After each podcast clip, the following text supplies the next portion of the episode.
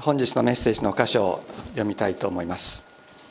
本日のメッセージの箇所はルカの福音書第11章1節から4節。ルカの福音書第11章1節から4節。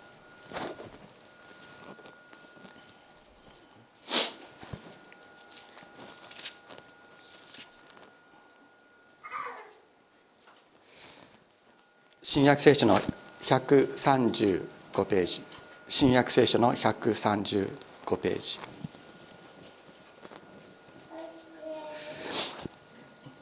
ルカの福音書第11章。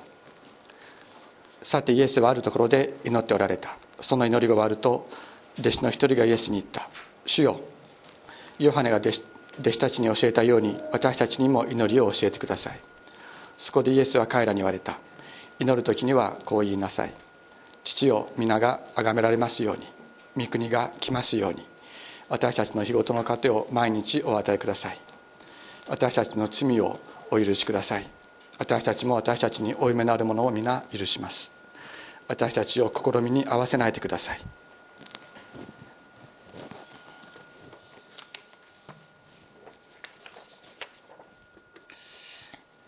ルカの福音書に記されている主の祈りをご一緒に読み続けております。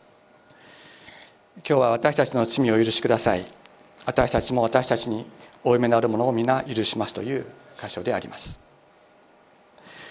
イエス様が伝道のご紹介で弟子たちに何度も大切なこととして教えられたのが人を許すということであります。ある時弟子のペテロがイエス様に尋ねました「主よ兄弟が私に対して罪を犯した場合何度まで許すべきでしょうか?」7度まででしょうか？7というのはユダヤの世界では完全数と言います。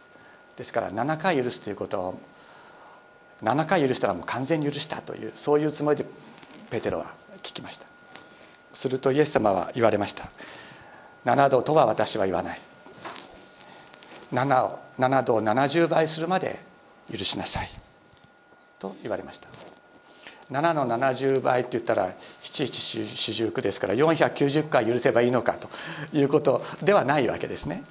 これは回数の問題ではないとイエス様はおっしゃってる。全て完全に永遠に許しなさいということであります。なぜこのことを許せ許せとイエス様はお許し教えになったかというと人を許すということが私たち人間にとって最も難しいことだからであります。人に傷つけられたこと嫌な思いをさせられたことをいつまでも許すことができない。あるいは損をさせられたりするともうその保証してもらうまで取り返すまで怒りが収まらない。また自分の思い通りにならないことがあるとイライラに満たされてしまう。ああいう人がいるからねうまくいかないのよね。まあそういうことっていうのは私たちの周囲でもいつもいつもこう聞くことであります。私たちは毎日平安の中を生活したいのに自分の平安を目指す者が現れるとそれを排除したいという思いになってしまうのです。人はいつも自分が善悪の良い悪い良し悪しの基準となり自分が裁く側に立とうとする。ここに人と人との対立が生じ善悪と憎しみが世の中に蔓延する原因があります。聖書はこのように全ての人が自分自身を善悪の基準としていることを罪と呼ぶのです。全ての人が罪を犯したと聖書は言います。神様の身思いではなく自分の思いを大切にする。その自分の思いというところから私たちが離れることができない。それを罪と聖書は言うのです。神様から離れてしまっている。自分というものの中に自分自身が自分自身を閉じ込めている。これを罪というのであります。イエス様は何のためにこの世に来られたのでしょうか。それは罪をこの世から取り除くためであります。罪によってこの地に蔓延した悪意と憎しみを取り除くためであります。イエス様は弟子たちにこのように祈るようにお教えになりました。私たちの罪をお許しくださいと。そしてこの祈りが本当に祈れる時私たちはその祈りの中で次のように告白することができるように導かれるのです。私たちも私たちに負い目のあるものを全て許します。私の罪を許してくださいとお祈りをして自分自身が本当に許されたということを実感するからするからというかその時にあ私も私に負い目のあるものも許している自分を発見するとそのように導かれていくのです。自分が握りしめていたものを手放すことができるようになっていきます。ここに私たちが許されているということを体験的に知っていく鍵があるのです。創世記に人類最初の殺人事件として記されているカインとアベルの物語があります。私はあのこの間、えー、黙示録まで全部終わってまた創世記から自分一人でこっそりと聖書を読んでるんですけれどもあのこのアインカインとアベルのところも読みました。ここに許されたものがどのように変わっていくのかということを見ていくことができます。少し長いですけれどもご一緒に読んでみたいと思います。創世紀の第4章です。創世紀の第4章。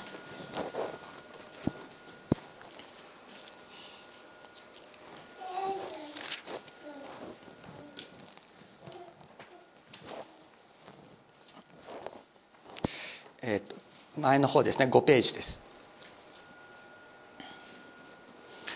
創世紀第4章。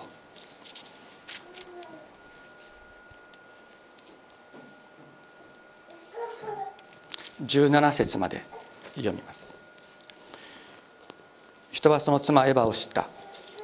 彼女は身ごもって関与を生み私は主によって一人の男子を得たと言った。彼女はそれからまた弟アベルを産んだ。アベルは羊を飼う者となりカインは土を耕す者となった。ある時期になってカインは地の産物から主への捧げ物を持ってきたがアベルもまた彼の羊の遺言の中からそれも最上のものを持ってきた。主はアベルとその捧げ物とに目を留められた。だがカインとその捧げ物には目を留められなかった。そこでカインはひどく怒り顔を伏せた。そこで主はカインに仰せられた。なぜあなたは憤っているのか。なぜ顔を伏せているのか。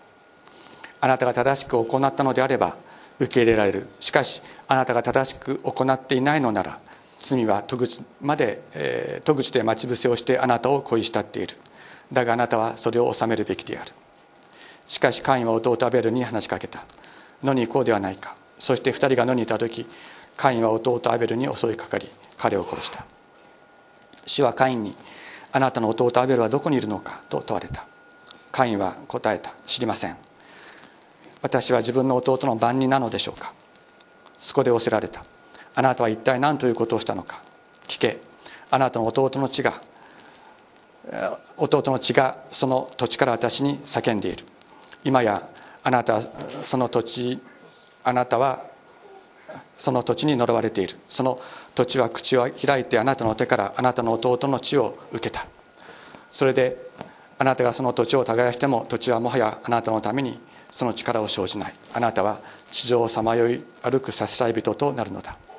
カインは主に申し上げた。私の咎は大きすぎて担いきれません。あああなたは今日私をこの土地から追い出されたので。私はあなたの御顔から隠れ地上をさまよい歩くさすらい人とならねばなりません。それで私に出会う者は誰でも私を殺すでしょう。死は彼に仰せられた。それだから誰でもカインを殺す者は7倍の復讐を受ける。そこで主は彼に出会う者が誰も彼を殺すことがないようにカインに一つの印をくださった。そこでカインは主の前から去ってエデンの東野での地に住み着いた。カインはその妻を知った。彼女は身ごもりエノクを産んだ。カインは町を建て建てていたので自分のこの名にちなんでその町にエノクという名を付けた。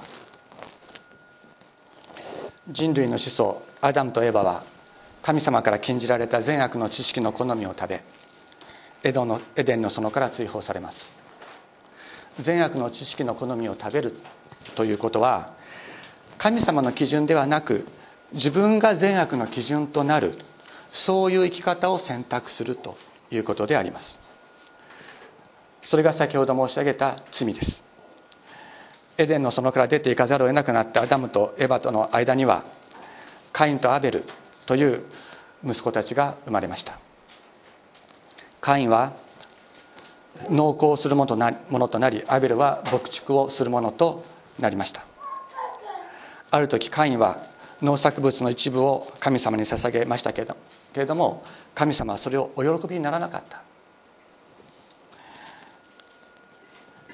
きっとカインには心からの感謝がなかったからだと思います。おそらくカインは一番いいもの一番おいしそうなものを自分で食べたんだと思います。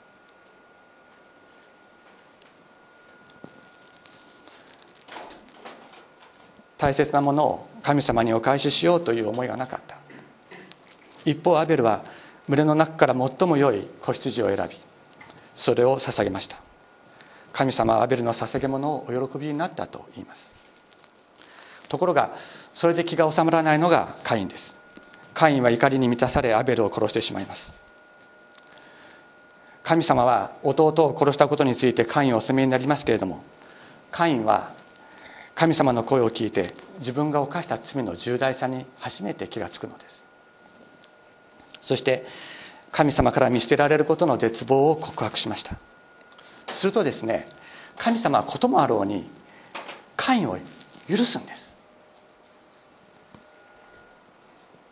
皆さんこれまでカインが許されたということをご存知だったでしょうか？カインは許されたんです。罪の大きさを知り神様の見舞いにひれ伏す者を神様はお許しになる。そしてカインの額に一つの印をお付けくださった。他の者たちがカインを見てそしてカインを傷つけないようにということで印をつけてくださった。何と書いてあったんでしょうか？皆さんだったら何と書いてあったと思いますか？私は主のものとかですね。主に許されたものという印を神様お付けくださったのではないかと思います。大きな罪を犯したカインでしたけれども神様の見舞いに罪を告白しひれ伏した時神様はカインを許しご自分のものとなさったのです。ここに絶大な神様の恵みがあります。カインはアダムとエバの住んでいた土地を離れエデンの東に住み住み着きました。そこで結婚して一人の息子を与えられます。その名前はエノクです。皆さん私の名前ご存知ですか？私の名前エノクっていうんですね。それで私はちあの小さい時から聖書を読んでてどうも腑に腑に落ちないところがあった。どうしてカインの息子はエノクなんだろう。で実はエノクってもう一人出てくるんです。それは創世紀の5章に出てくるエノクででアダムとエヴァに生まれたもう一人の息子セツセツの子孫として出てくるエノクっていうのはいるんです。で私はそっちのエノクなんですね。そっちの絵クなんですが私はその小さい時からずっとこのことが気になってた。で高校生の時にですねちょっと聖書を読みかじったことがあるようなのがいてですねお前あの絵の具ってあの最初の殺人者となったカインの息子のエノクだろうとかって言われて いや違う違う違う。いや僕はあの五章の方の絵の具だとかって、まあ、そういうそういう苦しい言い訳をこうしてたんですけどもずっとこう気になってました。それで大学生になってから絵の具というのはどういう意味なのかということをあの調べました。その意味はどういう意味だと思いますか？その意味はね神様に捧げられたものという意味であったのです。まあ、それを調べてからですね私自身は自分自身が神様に捧げられたものという意味の名前を持っているというのはどういうことだろうということを考えながら生きてきたわけですけれどもそれとともに創世記を読むたびにですねカインが自分の息子にエノクという名前を付けたことそして自分が建設した町にエノクという名を付けたことに深い感動を覚えるようになりました。最初に生まれた子供です。跡取りです。最も大切なものです。カインは自分の息子が神様に捧げられたものとしての生涯を歩むようにと。その願いを込めてこの子にエノクという名を付けました。この子は自分のものではない。神様のものである。そして自分が全力を尽くして建てた町。誰でもそういうものには自分の栄光を表すような名前を付けたくなるでしょう。しかしその町も彼は神様に捧げるのです。神様に捧げられたもの。この町も私のものではない。神様のものである。カインは若い時自分が作った農作物のうち最も良いもの最もおいしそうなものは自分で食べたのです。そしてそれ以外のものを第二第三のものを神様に捧げた。神様はそれをお喜びになりませんでした。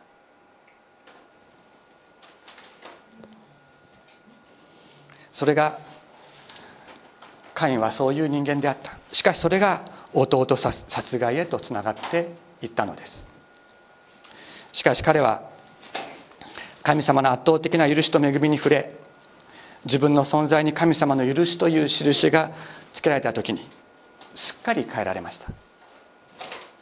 自分の最も大切なもの自分が精魂込めて立て上げた立て上げたものを神様に捧げるものとなりました。神様の愛と恵みがカインを変えたのです。私たちの罪を許しくださいと祈れとイエス様お教えになりました。カインあのカインを許しカインをお守りになった方が私たちの罪を許し許す私たちの天の父であります。カインを許しになり彼に圧倒的な恵みを注ぎ彼を変えた神様が私たちを許してくださる。その恵みと愛に触れる時に私たちも許すものと変えられていくのです。私たち自身が許しますと告白する時私たちは自分が許されているということを体験的に知る。神様の許しを受けるというのは観念的にですね理屈を信じることじゃないんです。今まで許せなかった自分人を許せなかった自分が神様の愛と恵みに触れて許すものと変えられている時に、自分も許されてるんだということを本当に体験的に知っていくことになるのです。イエス様はこのようにして私たちが神様の許しを受けるものとなり私たちが人を許すものとなることによってこの地に許しと癒しを満たそうとしておられるのであります。私は高校3年生の時に長崎にいました。父方の祖母と2人で暮らしていました。高校2年生の時に、えー、長崎で、まあ、父は父はその前8年ほど伝道してたんですけどもえー、長崎で伝道していた父と母が急に長崎を離れて小田原に行かなければならなくなったからです。で私は高校3年生で、まあ、大学受験も控えていたので、えー、祖母のところにそのまま残って、えー、勉強を続けることになりました。冬のことだったんですけれどももう寒くなっていました。ある夕食の時に祖母がですね急に声を上げて泣き始めました。で本当に悪いことをしたと言うんです。若い時に祖母を裏切った祖父ですね。自分の夫を今の今まで許していなかったかわいそうなことをしたと言って声を上げて泣きました。祖母は名古屋の町医者の長女として生まれ、まあ、なかなか利発な子であったようです。まあ、医者の娘でしたから多少経済的な余裕もあった。それで彼は名古屋の女学校を出ると歯医者さんになるために東京の歯科医師専門学校というところにこうで勉強するようになったんです。で東京に下宿するんです。もうあんそんな昔なのにね東京に下宿して一人で下宿して それで歯医者さんになる勉強を始めました。そこで広島出身のですね慶応大学の慶応ボーイにですねとそれは私の祖父だったんです。出会って熱烈な恋に落ちました。で祖父の家はもともと浅野家ですね。あの浅野匠の神の 浅野家に仕える家でそれで代々ずっと浅野の殿様に学問を教える家系だったんです。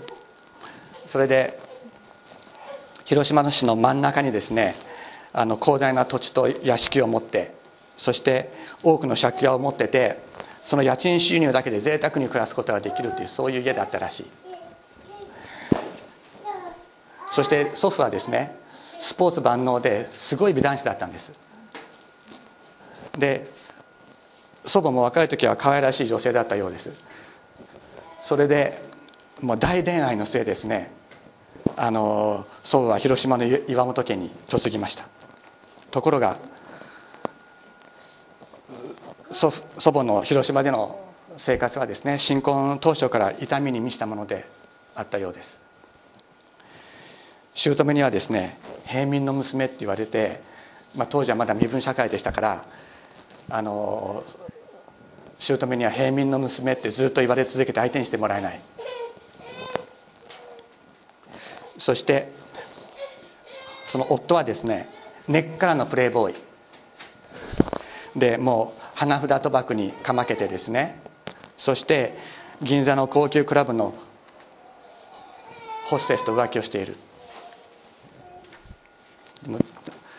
大学を卒業した後あのまあ会社に勤めるわけですけどもそのお給料は全部自分のお小遣い。そういうような生活なわけです。そして祖母は、えー、広島から銀座に行ってそのホステスに会ってですね夫と別れてくれと、まあ、言いに行ったそうなんですけども、まあ、どうすることもできなかったということです。やがて祖父は友人の保証人となってその友人が事業に失敗したため持っていた土地や資金の全て財産の全てを失いました。で祖父と祖母は離婚しました。そして祖母は父を連れて名古屋の実家に帰ることになりました。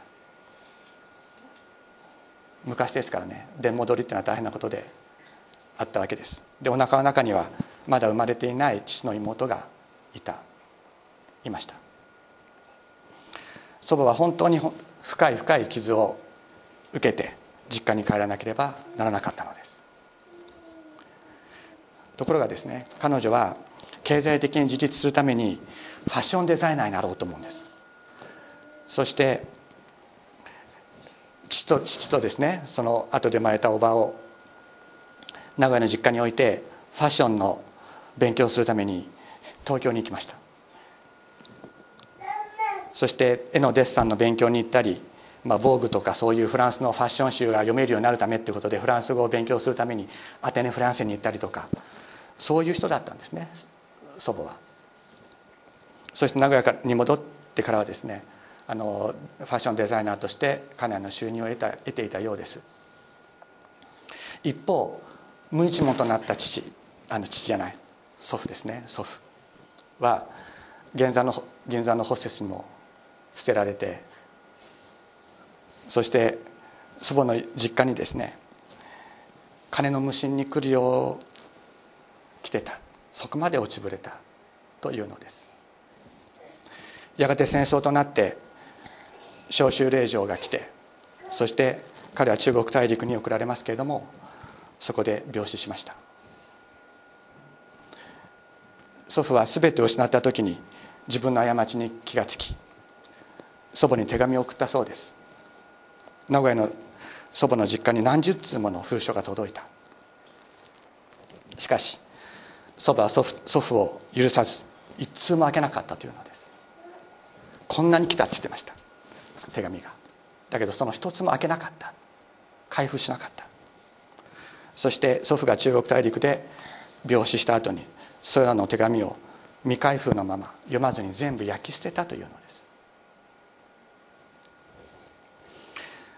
祖母は戦後長崎の三菱製鋼の社長と再婚しました。この三菱製鋼の社長も原爆で妻を失っていたからです。そして祖母は再婚しそして若い時からクリスチャンであったその三菱製鋼の社長と一緒にキリスト教会に行くようになってそしてそこで洗礼を受けクリスチャンになりました。ロータリークラブの婦人会とか教会の婦人会で活動して活躍してそして社交界に来る娘さんたちに洋裁教室洋裁を教えたりあるいは油絵を習って展覧会に出品するほど腕が上がったりとかですね。もうとにかく絵がねものすごく上手だったんですね。でそういう人でした。もう人がうら羨むようなねハイカラな生活をしているマダムだったわけです。しかし彼女は若い時に自分を裏切った岩本の祖父をずっと許すことができませんでした。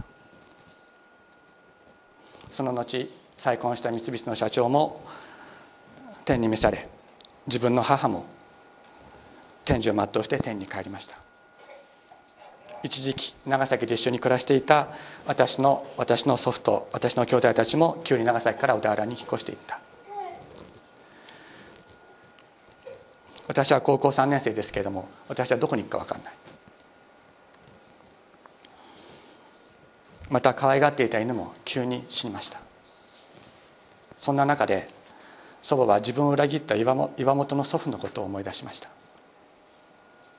そしてある夕食の時に祖母は私に泣きながら言いました。本当にかわいそうなことをした。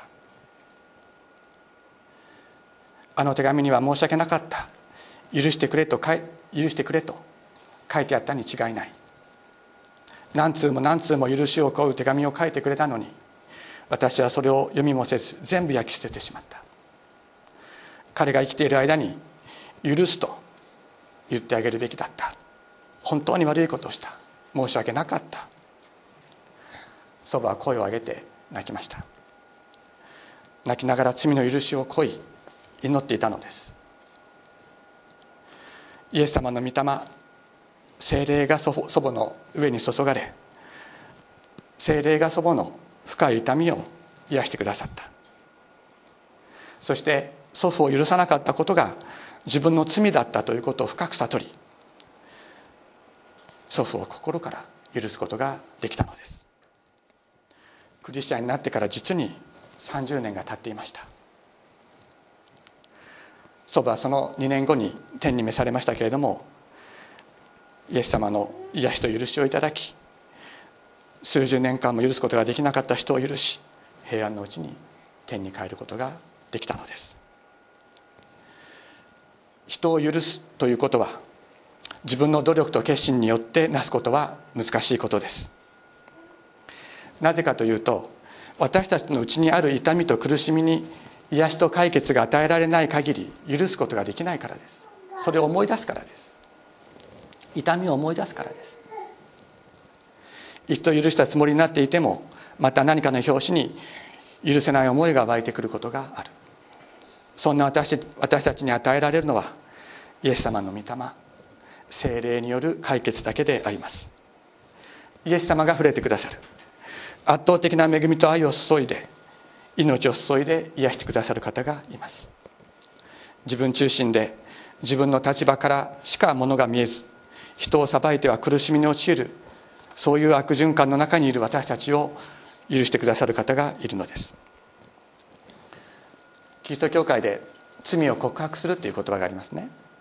この告白するという言葉はギリシャ語でホモロゲオと言います。でホモというのは同じという意味。そしてロゲオというのは話すとか言うとかというそういう意味です。だから同じことを言うというのが告白するという意味なんですね。精霊が触れてくださる時に精霊が私たちに教えてくださることと同じことを言うようになる。これが告白するということです。精霊が掲示してくださる私たちの罪があります。精霊は私たちを癒し罪から解放するためにそれを掲示してくださるのであります。精霊によって罪を掲示された時私たちはそれと同じことを言うようになる。神様私はこれまで自分が正しいと思っていました。あの人が悪いと思っていた。しかし間違っていたのは私でした。どうぞ私の罪を許しください。罪人の私をお許しください。神様はですねもう待ってましたとばかりに私たちを抱きしめ癒し許してくださる。私たちの心を作り変え私たちが自分の思いではできなかったことをさせてくださるのです。自分が握りしめていた怒り憎しみを手放すことができるようになります。人を許すことができるようになる。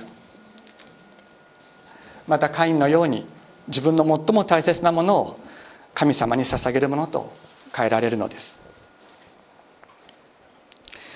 祖母は祖父を許せずに苦しんでいましたけれどもイエス様の御霊が注がれた時に許されなければならなかったのは自分だったということを悟りました。人を許さなかった自分を許してくださるイエス様の圧倒的な愛と恵みに触れた時に祖母は癒されました。そして罪を告白し罪の許しを請いそして長年許せなかった祖父を許したのです。祖父を許した時祖母は本当に自分が許されていることを許されているということを体験的に知ることができました。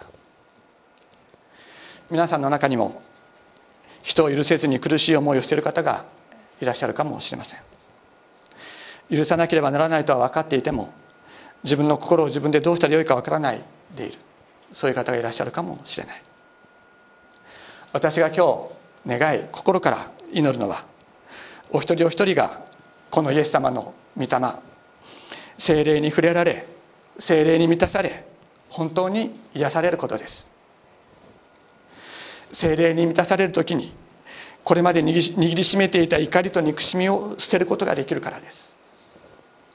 自分を苦しめていた怒りと憎しみから解放されるからです。イエス様はあなたの痛みをご存知です。この方は決してあなたを見放さずあなたを見捨てずあなたを癒そうとしておられます。私たちに精霊を注ごうとしておられるのです。だから私今日私たちはこの心をイエス様に向けたいと思うのです。この方の御霊精霊に触れられる時私たちは癒され心から私たちの罪をこの私の罪を罪人の私を許してくださいと祈れるようになる。そしてその時今まで許せなかった人をすでに許している自分を発見するでしょう。イエス様の癒しがあなたに望むからです。ここに人間の実存の回復があります。イエス様はこのような癒しと許しをこの地に満たそうとしておられるのです。聖書の中にこういう言葉があります。エゼキエル書の47章9節。この川が流れゆくところはどこでもそこに群がるあらゆる生き物は生き非常に多くの魚がいるようになる。この水が入るとそこの水が良くなるからである。このがこの川が入るところでは全てのものが生きる。この川と言われているのはイエス様が十字架で流された十字架の血の流れのことであります。精霊のことです。イエス様の十字架の血は許しという命の川でありイエス様が十字架で流された十字架の血は全てのものを許し全てのものを癒し全てのものを生かす命であります。イエスの主イエス様の十字架の血が流れてきて全てのものが作り変えられ全てのものが生きるのです。全てのものを生かすためにイエス様は十字架にかかり血を流されました。このイエス様の十字架の血があなたを生かし私を生かしあの人を生かす。この血はイエス様の十字架の血によって許され生かされていくでしょう。お祈りをしましょう。